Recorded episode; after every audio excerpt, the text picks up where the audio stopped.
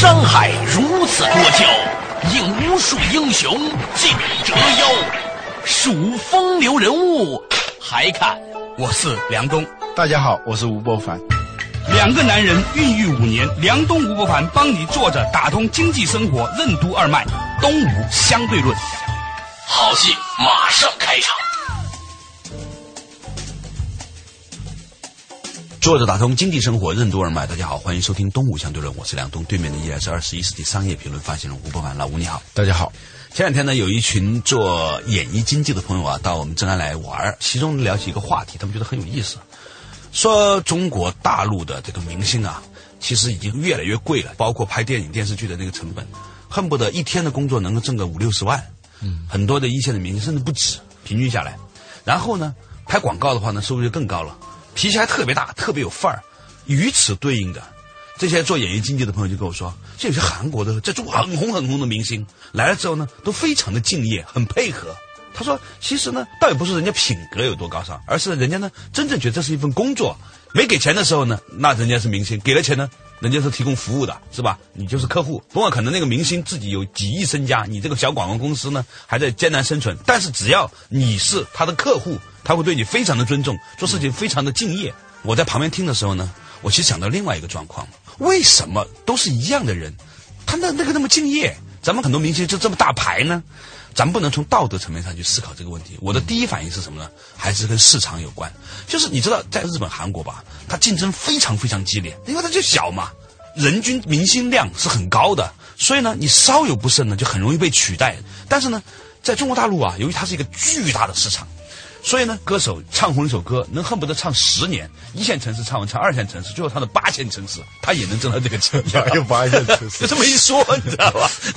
中国这个梯度市场呢，市场纵深，比像韩国、像芬兰这种小国家，那么就完全不可同日而语的。对。现在诺基亚不行了，但是他曾经芬兰这个五百二十万人口的一个国家，诞生那么大的一个公司，嗯，还有三星啊，韩国的几千万人口，不仅仅是三星啊，其他的也像汽车呀，这个韩流啊，过去我包括影视产业不不以为然，觉得这个韩流那只是那些年纪很轻的那些小孩很梦浪、很盲从，他们在追那些东西，但是这些年来你发现他从各个领域，比如说服装。化妆品，呃，以前我都不知道有个东西叫 BB 霜的，包括一些吃的东西，再不用说什么电视剧了啊，动画片啊，还有游戏啊等等，它已经形成了一个合为之势，就几乎每一个产业都在呈现出它的生命力。对啊，从汽车到日用品，从文化产业到食品，到这个化妆品等等，那么小的一个国家，它怎么会有这么强的这个竞争力？我在想这个问题的时候，我想起十几年前一次经历啊。嗯，当时十几年前我在社科院的时候，韩国的驻华大使是美国加州大学的政治学博士。对，他的博士论文写的是儒家的政治理论。由于写的是这个话题，他最大的愿望是希望能够在中国出版。对，所以在中国找人把它翻译出来，在社科院给他出了。嗯。这本书呢，我在那个出版社啊，虽然我不负责，但是整个的这个制作过程我是很清楚的。嗯，翻译的错误啊，那个甚至是这个书印出来错页漏页啊，非常看了有点不堪啊。后来就做一个首发式，这个作者就来了，给我一种很强烈的冲击。首发式啊，他站在那个门口，对每一个来的嘉宾都是九十度的鞠躬。我想想，这个书这么粗糙，人家那么认真，那种虔诚的那样一种态度，让我就觉得那个时候不是说对他个人了，我就在想，我们这两个民族的差别还真是很大的。但他自己不知道，他这个书啊，他也没法看，他也不懂，他不知道翻译成有多差。对，但我是知道的。但是我看见他那么认真的对待这本书。敬事如仪啊，就是对待一个事情像一个仪式一样的，嗯，这种态度啊，让我肃然起敬，同时我也感到愧疚。当时我在想，若干年以后，韩国很可能在很多方面要超过我们。当然，这不是说什么马后炮，呃，马后炮，就包括他的工作人员对待整个活动的，就那个韩国人那种态度，我是没见过的。有一个日本的易学大师啊，叫做高岛吞象，他有本书呢叫《高岛易断》，在他的这个序言里面，他就提到啊，你必须要屏气凝神，甚至最重要的占卜的过程呢，你需要吸口气呢，整个是停止呼吸的。这样的话呢，你才会让自己的身体啊冲在一种状态，叫沉静，真诚的诚，尊敬的敬。他说，整个儒家思想的核心啊，来自于这两个字。我最近越来越感觉到啊，其实不管做什么事情，你是不是有一种沉静的心啊？不光是对别人，他还会反做回自己做这个事情。有些时候呢，别人未必知道。人在做，天在看。当你有这种沉静的心的时候呢，它慢慢慢慢的会沉淀出一种状态。这个场，这种沉淀出来的场呢，它会在很多事情上让你觉得，也许刚开始是慢的，但是最后呢是越走越顺的。我个人认为啊，由于我们的这个市场呢太大了，发展又非常迅速，所以呢，在过去的这个二三十年里面呢，许多的企业，甚至是成功的企业，他们不用很沉浸做事情。也能够获得非常大的回报，所以呢，就形成了一种心智模式，好像你把事情做得很认真，哪怕是别人不知道的这种认真呢，其实是很笨。不是说他会做这种选择，他根本想都不会想，花更多的心思，认认真真的、尽事如仪的做一件事情，这这这这种心情都没有。嗯，车展嘛，因为有一些媒体活动，我也去参加一下。嗯。北京车展呢，它中国车的比例要比较高嘛，对，不可能像在法兰克福车展，我是使劲的找，也没找到一个中国的车，是吧？嗯嗯。但我在想这个数量和质量的问题，在那么一个平台上来看这个车的时候，平时不觉得我们那种粗糙，那种不讲究，在那样一个平台上一比，你就能感觉出来了。比如有没有细节？车的感觉嘛，不是说人家的品牌强势我们的弱势啊。这个车你老远看过去，你就知道这是个国产车啊。对，连那些合资的那场也是这样吗？对啊，出来的车具体不说哪个品牌了，就有的车一旦国产化，它的品牌价值就会明显下降。不是说中国人崇洋媚外，它真的是不行。而且很奇怪哈，嗯，我十年前买过一个车，不是很贵哈，嗯，当时是个德国进口的车，这十年它基本就没坏过，嗯，后来呢，我的朋友们买了它这款车在中国合资厂的车之后呢，就是老听说要坏，我就觉得很奇怪，你说也是人家的生产线，嗯，他们也带来了这个工程师，为什么就出现这种问题？也可能是我碰上了吧。我们今天谈论话题就是，到底我们这个诚意和敬意去哪里了？人家都说爸爸去哪儿了，是吧？现在我们在说诚敬去哪儿了？作者打通经济生活任督二脉，东吴相对论。为什么很多粗劣的商品和服务在其他市场会很快绝迹，而在中国市场却拥有旺盛的生命力？中国市场的梯度与纵深培养了怎样的生产及消费习惯？优衣库为什么能在中国服装市场库存严重的情况下做到零库存？为什么很多诞生于小市场的产品及服务竞争力格外强大？欢迎收听《东吴相对论》，本期话题：诚静去哪儿了？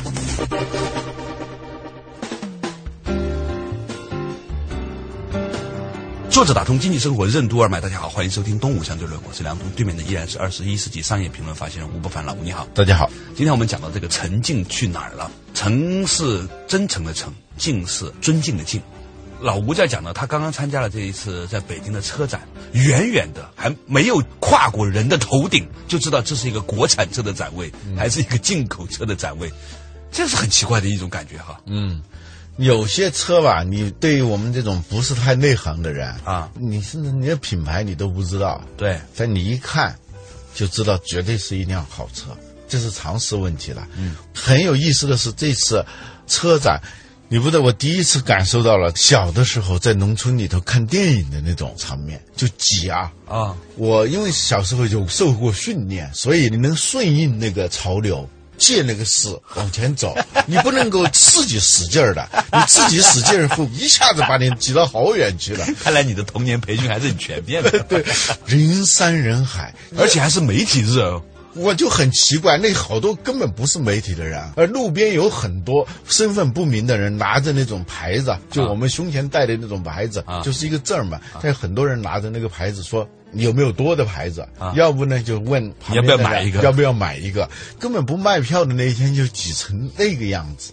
大家呢就看什么呢？那天金秀贤和贝克汉姆不不？对，那天其实后来我才搞明白是大家在看什么。确实有很多这样的人，以我的了解，他们对车是没有感觉的。嗯，但是呢，他们对有些来的人对来的人，那天来什么金，我第一次知道你说这个金秀贤，金秀贤这个都教授是那样，我以为教授是一个中年叔叔呢，是吧？我没想到是那么一个小男生啊。贝克汉姆明星。车模最后是车，这样一个阵势里头，吸引那么多的人去看车展。我也参加过这种国外的那种车展，一个是国外人没那么多，最重要是那么盲从的人没那么多。真的是市场大人多啊，怎么做都还可以。就这两天，原来在我们家做小时工的一个女士告诉我，说她不做小时工了啊，到国展那儿去做快餐啊。他说那个快餐啊，那个菜是从来不洗的，就买过来稍微摘一摘，那个洗就很麻烦了，还浪费好多菜叶儿，是吧？啊再再稍稍摘一摘，别太黄太枯的那些东西，把它一切做成快餐，那卖的很火，叫什么萝卜快了不洗泥啊！啊，这几天他是赚很多钱，所以他去干这个去了。我在想，就萝卜快了不洗泥，这恰好可以用来描述中国这些年这个市场为什么会有很多很粗糙的东西，但是它一直不绝迹，甚至还越来越越来越旺盛。这是一什么原因？你分析一下。呃，本质上来说，还就是人多，这个市场的纵深很大。一个歌手一首歌，恨不得能唱十年，这种事情在其他的细分市场是几乎不可能的。而且呢，几乎在所有的领域里面，好的高端品牌、中端品牌、低等品牌，很糟糕的伪劣品牌，它都能够并存，因为这个市场足够大。我其中有一个店在那个南池子啊，就是北京故宫边上哈，每到逢年过节，包括什么五一、十一、中秋，街上的那个人呐、说走过去的时候啊，你就觉得他恨不得能够把故宫给踩塌了。你在那个地方，你随便卖一个根本不用洗的，然后不是我们了，我们那个店已经搬走了，就是根本就不用洗的那个玉米，它一定能一天到晚卖完，你卖什么都能卖完。你可以想象我们小的时候在任何一个中国的火车站里面经历的那种情景吗？这个事情现在已经被改良了很多了，我们的火车也越来越漂亮了。但是那个事情的本质是没有改变的，就是由于市场很大，人很多，流动性很大，再加上呢需求很旺盛，也无法检验。用现在时髦的话说，流量太大，机会就一定出现。对啊，所以你也不需要很精耕细作就可以还做得不错了。但是呢，我在担心一个事情，有很多时候他会突然一夜之间需求就会没有的。这种现象，我觉得是完全有可能出现的。这几个月我都去浙江卫视录一个小节目嘛，每次都请那些当地的浙商啊，当地的企业家。后来我就突然问我说：“你们请了这么多企业家，怎么一个做服装的企业都没有啊？”对啊，浙江是一个服装大省嘛。对呀、他们说现在服装的这些老板都不愿意出来说话，嗯原因是他们日子真的是很不好过，不好过到什么程度呢？大概在一年前就爆出这么一个所谓的新闻啊，说中国服装业的库存在中国服装业完全停产的情况下，还可以让中国人穿三年。很巧的是，这一段我在看了关于那个优衣库的一本书啊，啊，优衣库这就是日本的一个外来的服装企业，对他的日子呢就很好过，好过到让中国的这些服装企业困惑、焦虑，甚至是有点痛恨的那种状态。这优衣库东西也不贵，坦白说，跟很多国产品牌的衣服比，没有觉得贵。其实是很便宜的，啊但是它不仅仅是你便宜，我们的国产的好多服装也很便宜啊。有些库存大了以后开始卖库存，那种那库存，那也是很便宜的，但是你越便宜，它越没人买。优衣库在有些城市，那些店不多的那些城市里头，不仅是排队买，它有还要预约，嗯，就一款突然就卖完了，预约你还不一定能够预约到。如果是有些款，它就那种叫什么啊爆款，服装业竟然能出现排队这种现象，所以并不是市场没有这个需求，嗯。而是说突然有一天，如果外来的某一个产品品质又好，价格又便宜，它成本控制的好，它可以有一个比较低的价格的时候呢，其实对某个行业是突然一天气候变了就没有了的。嗯，在中国哈，比如说以我所知道，艺人这个行业里面，也就是我们还有很多的政策保护。如果不是的话，我相信中国许许多多的制片公司都想去韩国和中国台湾哈，去把这些明星引入来，因为呢，他们跟我说很便宜。嗯，而很敬业，嗯，所以呢，就性价比很高，这有点像优衣库的意思了。对，所以我在想说，是什么东西让韩国歌手和艺人，包括服装品牌，包括日本的，他能够有这么低的成本，还能够在中国的这些市场里面攻城略地呢？可能就是他们呢市场竞争的激烈，加上沉浸二字在里面，所以呢就形成一种很强大的竞争力。作者打通经济生活任督二脉，我们今天讲的是沉浸去哪里。优衣库和三星手机在品质、格调、市场战略上有什么相似之处？战略纵深为什么是很多中国本土企业隐形的保护伞？为什么说中国梯度化、碎片化的消费市场正在被网络、高铁、电视剧联袂统一拉平？山寨产品的穿越能力为什么将急剧下降？未来的中国市场为什么是赢家通吃的？欢迎继续收听《东吴相对论》，本期话题：程静去哪儿了？作者打通经济生活任督二脉，大家好，欢迎收听《东吴相对论》，我是梁东，对面的依然是二十一世纪商业评论发现人吴伯凡，老吴你好，大家好。我们今天啊就在讲到一件事情，比如说在服装行业里面发生的一件事情呢，就已经印证了一些我们的观察。中国是一个服装的生产大国，就突然一夜之间呢，你会发现说像优衣库这样的公司呢，以低的成本、好的品质呢，能够在中国这个服装市场攻城略地，而中国的很多的服装企业现在呢。这个老板连出来接受采访的心情都没有了，那这种情况，我觉得在很多领域里面都会复制，嗯，包括那个动画片，中国呢不是复制很多动画片嘛，以至于我现在都不愿意让我的孩子看我们最近出来这些动画片，就不提什么名字了，因为我觉得他做的非常粗糙，嗯。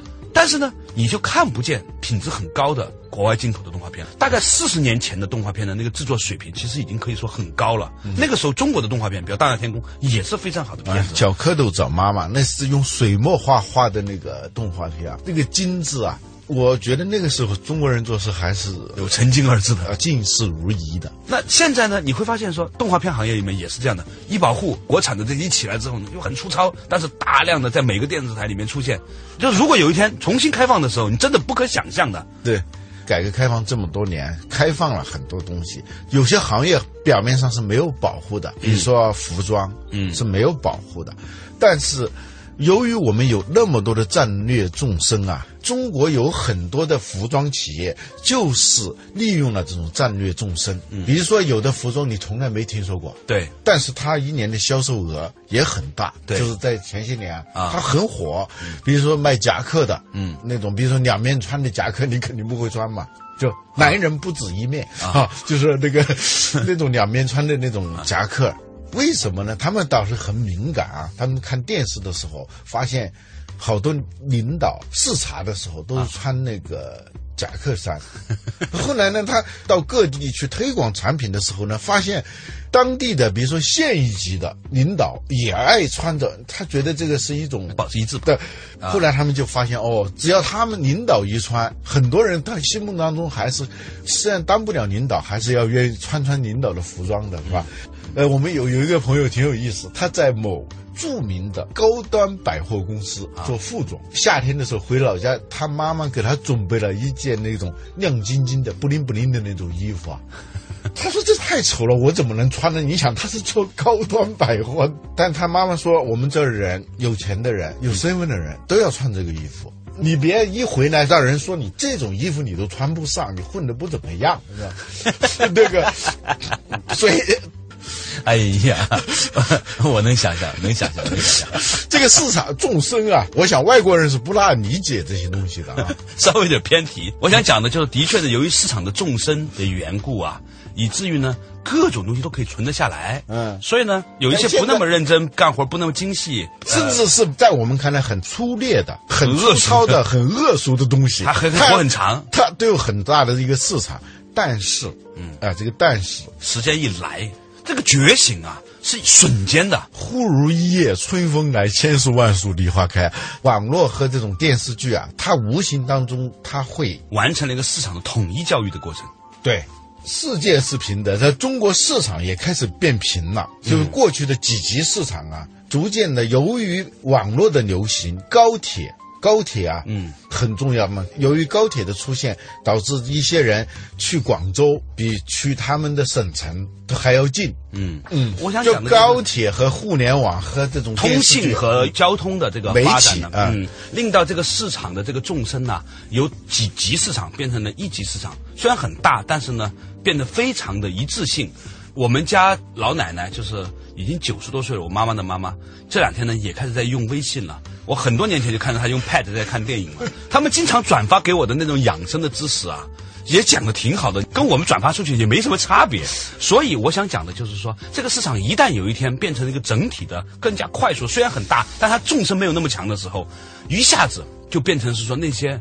以前二三流、四五流的东西一下子就没有市场了。简单的说，最好的东西会赢家通吃。对，简单的说，从这种梯度市场，从碎片市场，嗯，变成了统一市场。对，它当然现在不可能一下子就完成这个过程，但是这个趋势已经显现出来了。对，就这种就互不相干的，各玩各的。这边的已经早就是文物的一些东西，在另外一个地方还正在流行。这边的是十年前流行的东西，到了那一边，你发现。他还就那种穿越嘛，出生在农村的人，你在前些年你常常能感受到这种穿越，就像我刚才说的这个朋友啊，做高端百货的去穿那种亮晶晶的衣服啊，这种穿越啊，但是现在这个穿越的这个可能性正在变小，使得。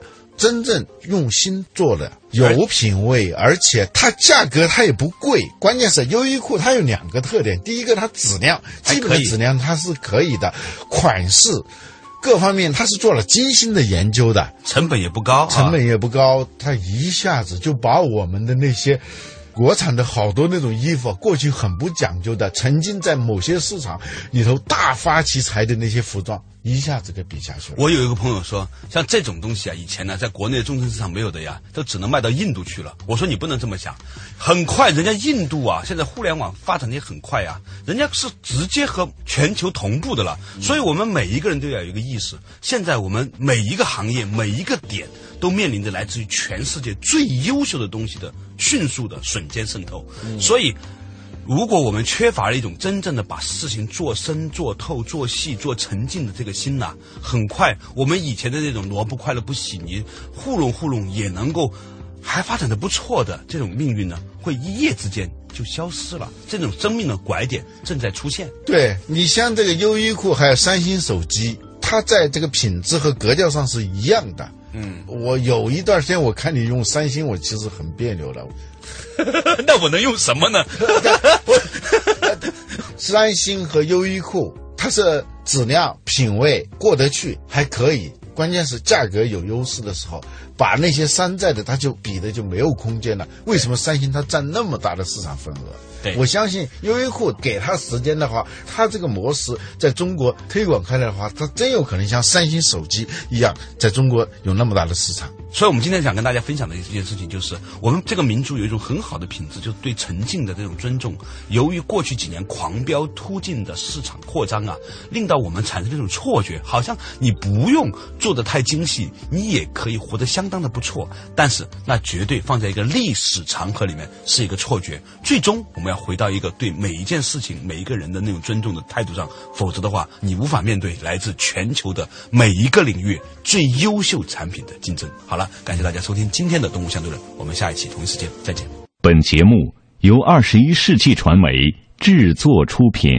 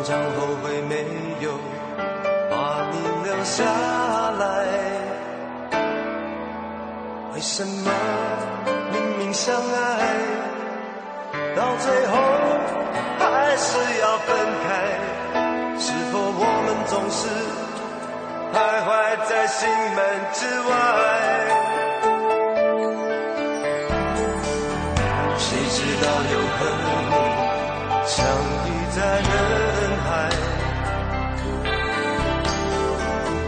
命运如此安排，总叫人无奈。